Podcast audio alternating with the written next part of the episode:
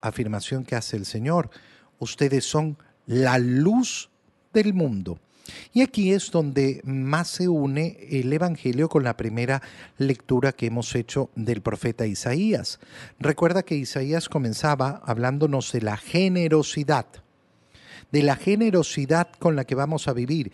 Y si vas a ser generoso, entonces encenderás tu luz, se iluminará tu camino.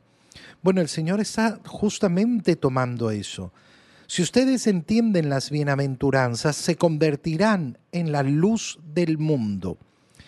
¿Para qué? Para que el mundo reconozca y pueda salir de las apariencias falsas de este mundo y vea con esa luz cosas que valen la pena, las que definitivamente son, eh, son buenas para, eh, para nosotros. Qué eh, precioso es entender ese llamado a ser luz, luz del mundo.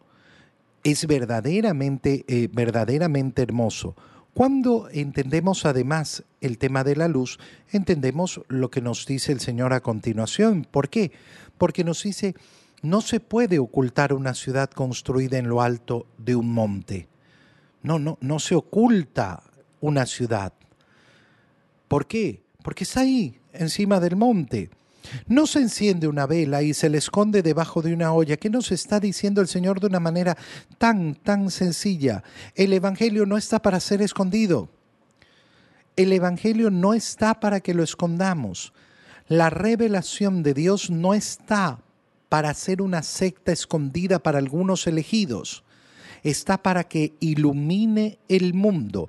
La fe, por tanto, nunca podremos aceptar vivirla a escondidas. Nunca podremos aceptar que nos quieran arrinconar. No, no, si tú quieres vivir tu fe, métete allá. Que en público no haya nada religioso porque este es un estado laico. Un cuerno. Un cuerno. El Evangelio está para ser predicado. La luz de Cristo está para que ilumine a todos los hombres y es responsabilidad mía que esa luz brille. De igual manera, brille la luz de ustedes ante los hombres, para que viendo las buenas obras de ustedes, es decir, para que viendo aquellas cosas buenas que hacen, los reconozcan y digan, ay, qué bueno, qué bueno que es este, qué bueno que es fulano, qué bueno que es Susano. No, que mis buenas obras hagan que los demás den gloria a su Padre que está en los cielos. Qué bonito esto. Quitar de nuestro corazón el deseo de la recompensa de este mundo quitar de nuestro corazón el, el, deseo de la recompensa de este mundo. Yo quiero que hablen bien de mí, yo quiero que digan que soy bueno, yo digo que me juzguen bien. Yo quiero que a través de mis obras se den cuenta lo bueno que es Dios.